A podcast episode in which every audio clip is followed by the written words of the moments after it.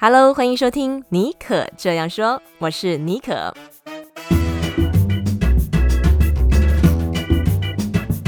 为你注满创意动能，你也可以这样说。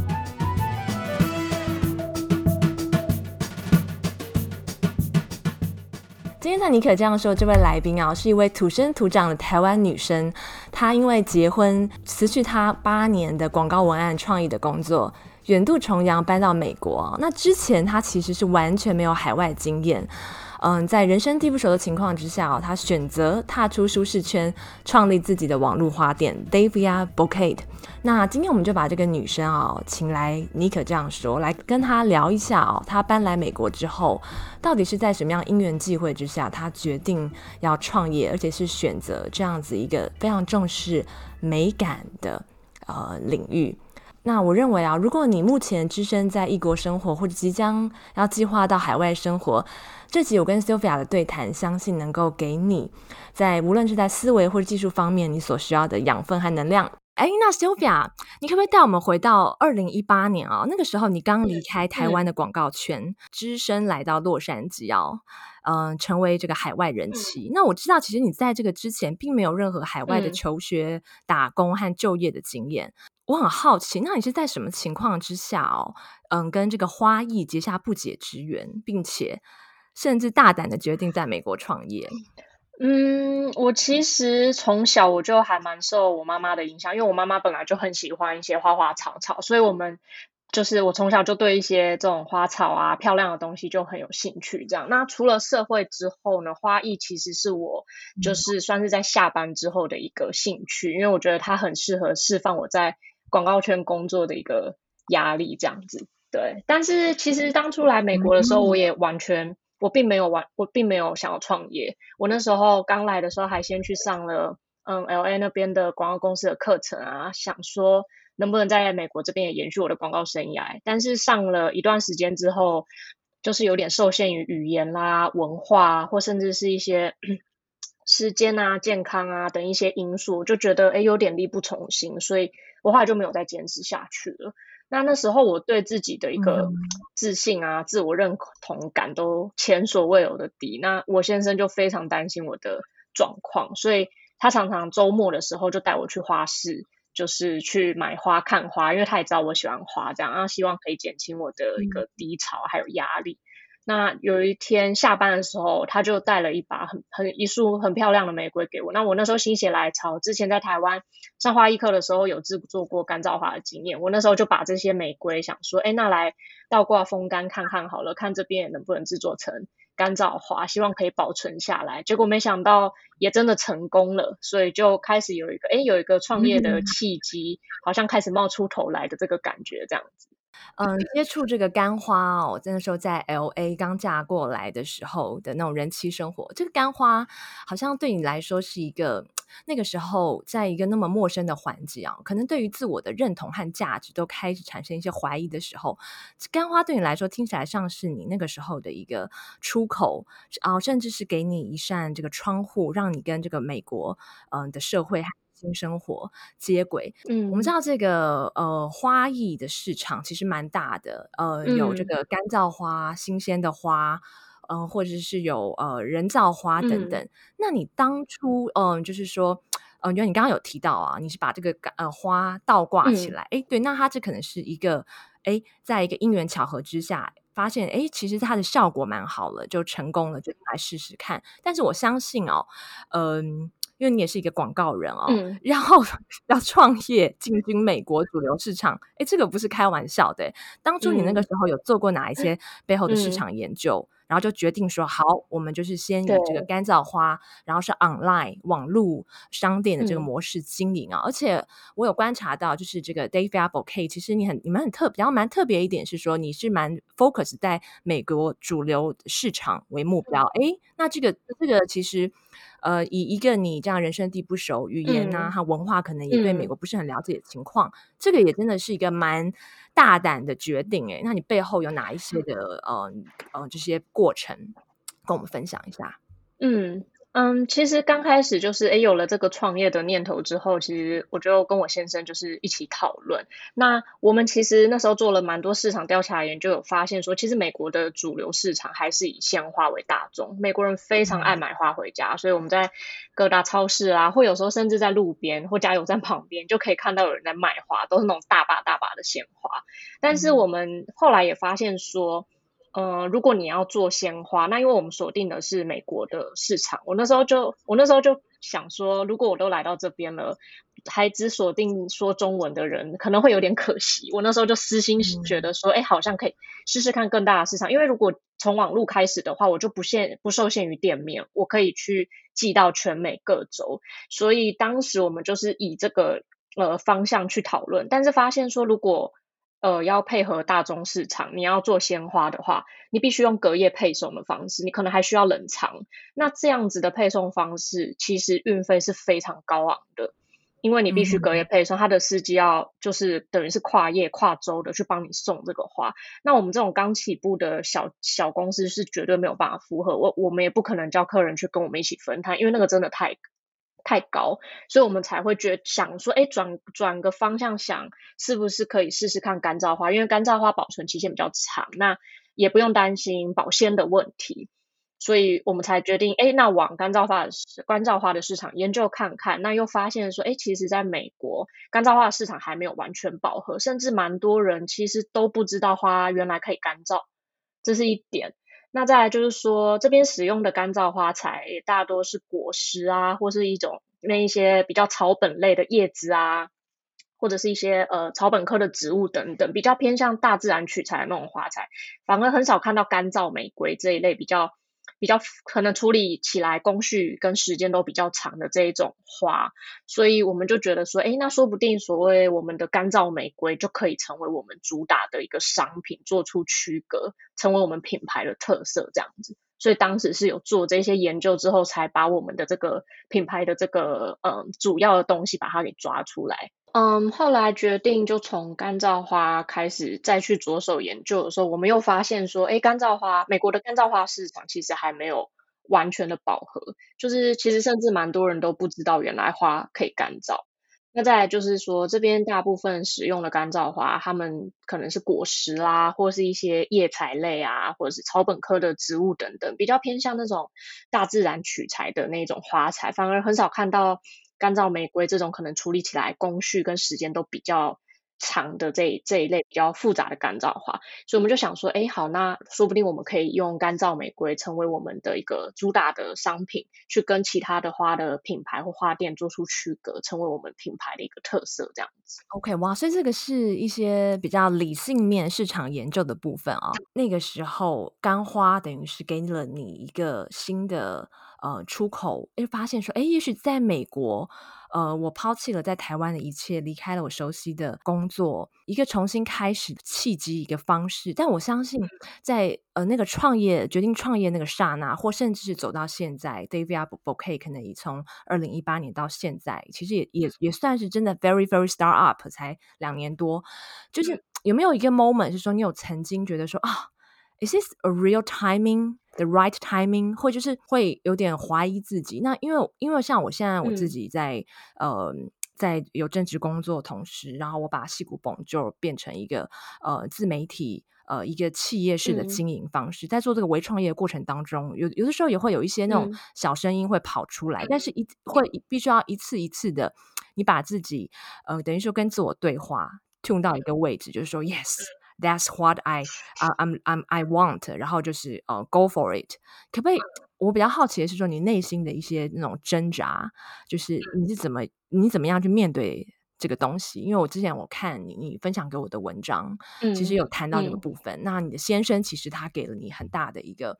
可能是一个 affirmation，他就、嗯、他就认为说，他看到你这个干花吊挂起来的时候，他是说他觉得你可以做这个，那是从他的这个眼光当中他看到的。嗯、但是你自己。怎么去相信这件事情？嗯、走到现在，其实我 Davia Bouquet 一直一路走到现在，我们今年刚好满三岁，就是他可以一路品牌一直走到现在。我觉得我先生的支持跟鼓励真的是一个功不可没的一个最大的原因，所以也就是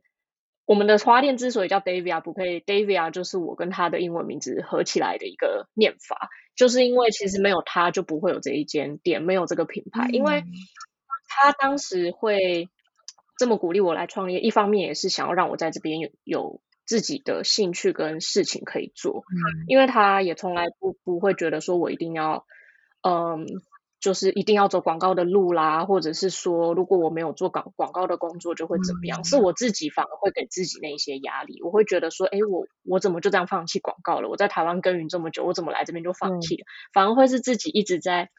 有点评判自己，然后给自己一个压力跟挫折。其实都是我给自己的，但是他从来没有这么想过。他会觉得说，美国就是一个机会非常多的地方，嗯、那你只要敢 try，你就有这个机会去把它。做大，把它去发展。那那时候其实他呃给我看了蛮多现在的美国一些主流的花的电商品牌的创办人的一些故事，有男生也有女生，嗯、他们也是都从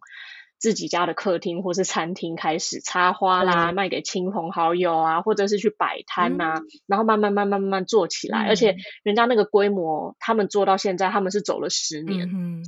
所以有现在他们自己那样子规模的品牌，所以他就也一直鼓励我说，其实在，在在美国就是没有什么事是不可能的。对，就是说他他对他觉得我最缺乏的就是对自己的信心，因为我其实本身是一个比较嗯比较悲观的，对，要求比较高，然后我又比较悲观，所以我只要没有做到一个自己觉得完美的程度，我通常很容易。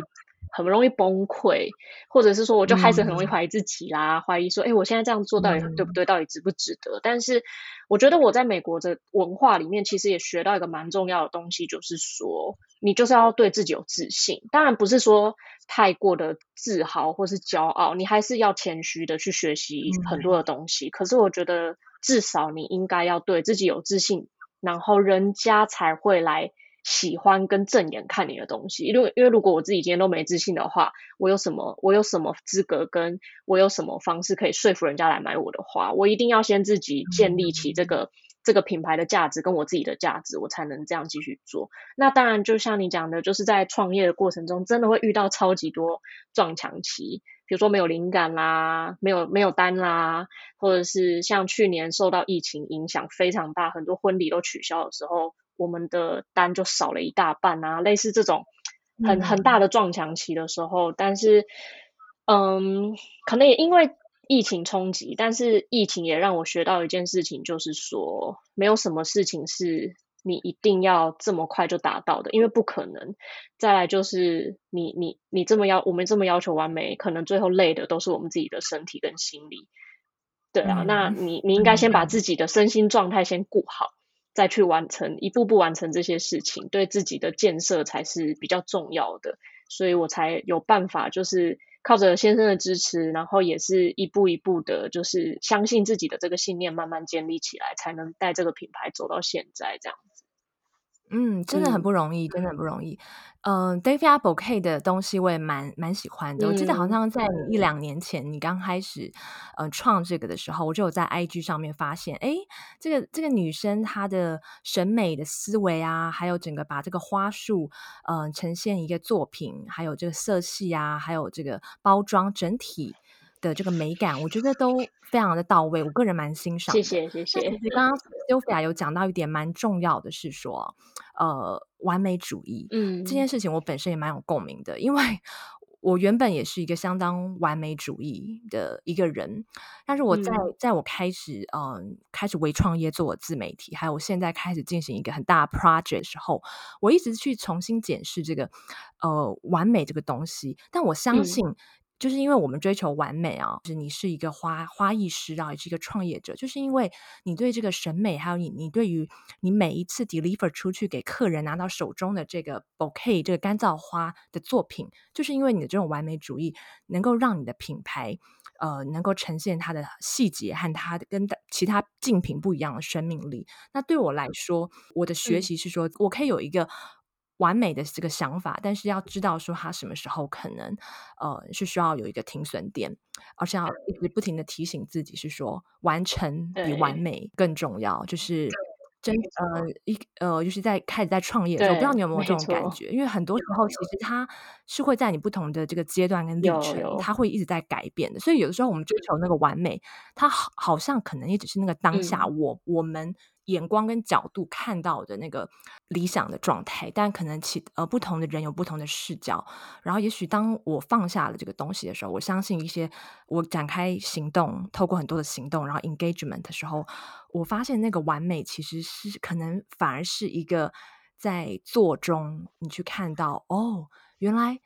这个东西不完美，比如说我以我写文章来讲，这个可能这个句子哦，它就是我我现在就是没有办法到达像是呃张爱玲哦，张爱玲的水准，那可能还要二十年都到到达不了啦，就是可能洪文勇那种什么的都不可能。就是但是我的东西有什么？有什么是我真诚独一无二的？那这个东西我在 David Bouquet 还有你刚刚的分享当中，我就有看到你你们的你的品牌还有你的作品有一个很特别的东西，就你刚刚提到的。是这个玫瑰花，嗯、呃，那可能就是让你们跟其他的品牌不太一样。那接下来下一趴哦，我我想要聊一下，是说花艺事业它其实是奠基在这个审美人文这个方面的，嗯、需要很大很多的这个素养跟培养。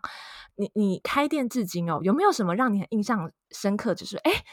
就是可能我们台湾人、亚洲人的审美观，其实跟老美或者是你接触到不同的客群，其实是不太一样的。有没有什么有趣的案例可以我们跟我们分享一下？然后这次在当中，你觉得他给你了什么样的养分？嗯，我觉得呃，大部分的客人，我们现在大部分的客人的确就是分两边，就是美国美国当地的人跟说中文的华人或是亚洲人。那我我有发现说，其实美国人他们的嗯。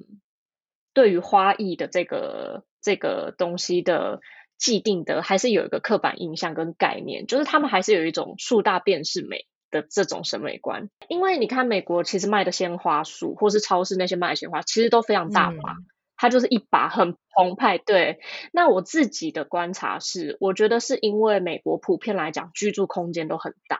就是房子，它的平数啊，嗯、或者是它的格局，其实都比我们一般亚洲的房子来的再大一些。所以你的大房子里面，如果放一束很小的花，可能就没什么存在感。所以，所以我自己觉得啦，我自己的观察，嗯、而且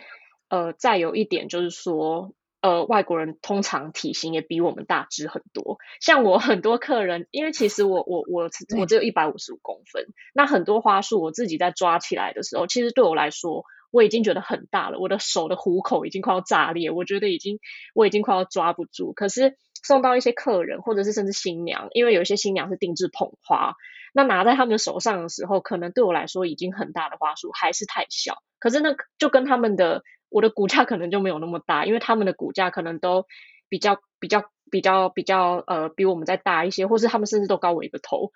对，所以我觉得。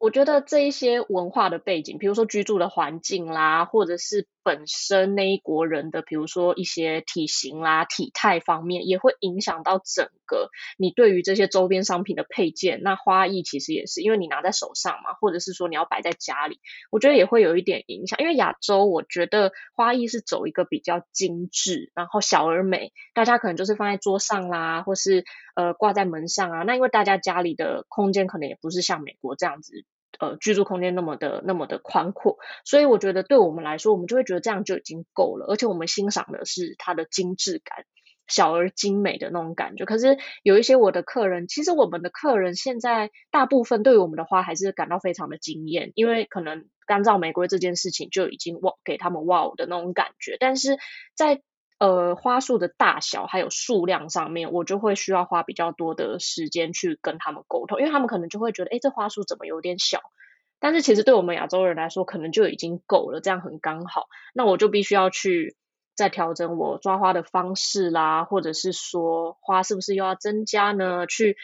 在一个嗯，整个审美。还有我整个花量的控制，还有我成本的控管上，嗯、我要怎么去取得一个一个一个平衡？对，但是这个其实比较遇到比较少客人这样说，嗯、只是说少少数很偶尔的时候会有反应说，哎，这个花束怎么比我想象中小这样子？那我就会其实也会被这个很困扰。我想说啊，我就是这么小只，嗯、我抓起来真的就是它已经够大了，不要再逼我了。但是对，这很有趣耶，啊、我觉得哦，在美国开花店，我们以我们一个 亚洲女生的这个角度，会遇到这样的 状况，我觉得非常有意思，非常有意思。嗯，建议大家可以现在在听我们的聊天，你也可以到 IG 上面划，嗯，David Bouquet。然后其实，嗯，玫瑰鲜花风干这个也不容易，因为我曾经有在家里尝试过。康乃馨啊，玫瑰花啊、嗯、等等，我都吃过。然后我发现玫瑰花真的很搞刚，它需要在它最盛开之前的时候，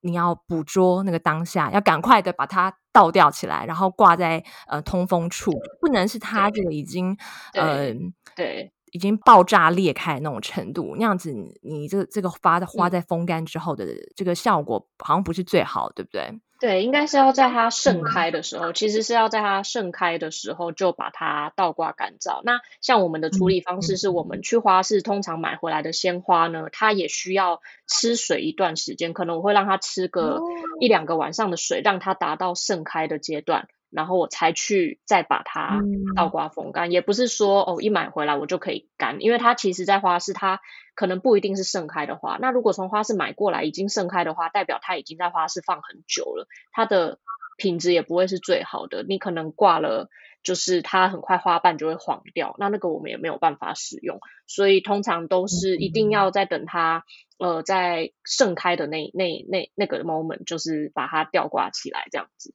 对，嗯，不能太早，哦、也不能太晚。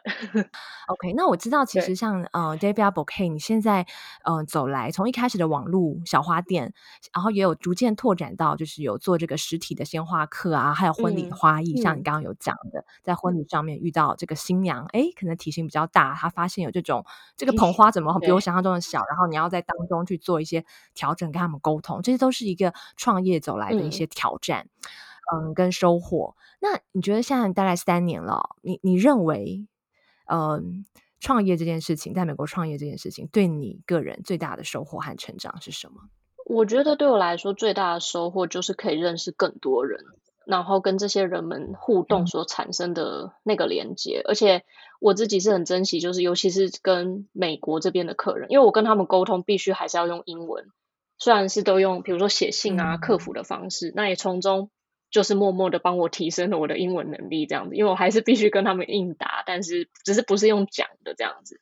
对，那不论是从网络下单的客人，嗯、或是现在来上我们实体花艺课的呃学员，然后或者是说想要刻字画捧花的新娘，有一些新娘甚至是从加拿大订花的这一种，就是这一些其实我都非常非常的珍惜，因为我觉得这些呃不管是客人或是学员。他们会想要来跟我们取得联系，或者是想要买我们的花，想要送我们的花给给他们的亲朋好友，其实都是建立在对我们花店，甚至是我本人的一个信任之上。所以我必须去全心全意的投入，帮他们完成这一束花，或者是我把这一堂课给上好，然后来回馈他们，因为他们他们其实来找我已经是对我一个很大的支持了，这已经对我来说是一个。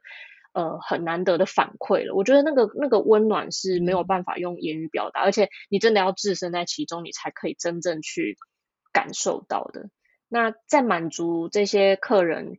的需求的过程当中，我也需要不断的去调整我自己，不管是自己的身心状况啦，或者是说调整理性方面，就是说，诶，我对花材应用的一些弹性，或是我要尝试不同类型的花材，因为有一些客人可能喜好不太。不太相同，那他可能会需要我在干燥玫瑰之外，嗯、他还想要别的花，我也需要去做一些实验啊，或者是做一些尝试。所以我要在客人喜欢的风格这一件事情上面，同时又兼顾我自己的风格，不让我自己品牌的个性跑掉。这些对我来说都很有挑战性，但同时也是让我成长最多的地方。嗯嗯，哦，听起来这个收获是非常多层面的，从心心理到呃这个沟通、嗯、英文能。力，以及在呃这个审美上面，还有你对于花艺的热情当中，可能自己可能也会有个 comfort zone，对因为一开始是从这个玫瑰开始，还是因为客人有不同的要求，哎，也让你去呃 explore 这个世界不同的奇花异草。OK，我觉得今天聊到这边，我自己也觉得啊、呃，好像我对花艺有一个不同的呃，这个不同的灵感跟视角。嗯、那如果想要呃进一步去了解 Davia Bouquet 的人呢，我也会把一些相关的连接贴在我们节目的 Show Note。OK，那在今天节目的最后啊，我知道妮可这样说，有很多的听众啊，不管是呃你是居住在台湾啊、呃、美国或者海外其他地方啊，我我很多听众他们其实 constantly 的会跟我这个互动，嗯、就是说，哎，他们其实现在也很想要在呃。不管他们是家庭主妇，或是他们有正职工作，也很想要为自己实现一些梦想。也许就是一个小小的微创业，或者是在他们生活当中，嗯、也许这个既定的范畴之内，就尝试一些原本呃没有想过，一直希望可以做，但好像总是欠缺一点勇气。那我觉得你今天的分享其实算是一个很棒的例子啊、哦！嗯、从一个台湾的女生，但是你竟然选择在美国创业，然后一路走来这件事情。呃、嗯，本身对于你还有对你的客人来讲，都是一种幸福的呃祝福。如果有这些海外的新手人妻或者人夫想要创业，你会想要对他们说什么话？我自己觉得，就像当初我先生鼓励我的，就是我现在一路这样子走来，嗯、我现在如果是，其实我现在身边也有很多朋友在尝试着想要开始有自己的事业什么，其实我我都会觉得说，就就是去做。真的就是就是去做，因为以我的自己的经验是不可能完全准备好才创业的。因为我当时在有创业这个念头，先生叫我就是说，哎，你要不要试试看什么？我其实一直想要等准备好。所谓的准备好是说，我觉得我想要把所有的东西都 ready，比如说我的 logo 长什么样，我的品牌颜色长什么样，我的包装要怎么样。但是你其实有一点难，短时间之内就把这些东西全部 ready 好，你一定一定会。就是怎么讲，一定不会一开始就这么完美。所以，如果你一直想要的 ready 好再去做的话，其实有可能会越拖越长。后来你可能就不会做了。那我觉得在创业这条路上，其实很多东西都是边走边学，边做边有灵感。那在学习的这些过程当中取得的经验跟灵感，我觉得反而可以让品牌的呈现就是越来越完善，越来越可能嗯趋趋近于你想要的那种样子。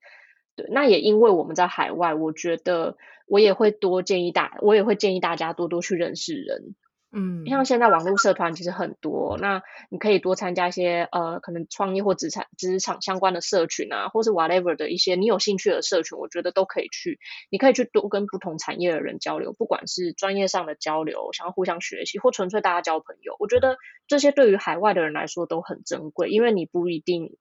你的人脉跟资源可能都藏在里面，毕竟我们在海外，这些东西本来就比台湾还要难寻找，所以我会觉得说，大家就是尽量。多多去交朋友，那你也会从这些朋友或者是这些前辈啦，或者是不同产业的人身上学习到很多。像我今天也是来尼克的节目，我才知道说，哦，原来 Podcast 在录制的过程当中有这么多需要注意的细节，这也是我才学到的部分。对，那我觉得就是这一些经验啊什么，我觉得都很难得。对，我自己也很珍惜，就是可以这样子认识不同产业、不同领域的人，很珍惜这些缘分。嗯嗯，OK，哇，非常棒，非常棒。嗯，其实不管你现在想要做什么事情，想要创业，或者是说想要呃进行你是在心中压了很久的 project，但是你一直去想说，到底什么时机是一个呃对的时机？我要准备好，我要完美。There's always no perfect timing. Start small. But start now. OK，我们今天非常谢谢 Sylvia 来我们的节目，跟我们分享一路上跟 Davia Bouquet 走来的这个旅程。也希望我们今天的分享能给大家有一些的灵感和给你养分。那如果你有任何想要跟我分享，或是想要告诉 Sylvia 的话，都欢迎你可以私讯到我的 Instagram 信箱 sjbonjour，sjbonjour。也欢迎你可以在 Apple Podcast 帮我们留下五颗星跟你的留言。好，那我们今天非常谢谢 Sylvia，拜拜。谢谢，谢谢妮可，拜拜。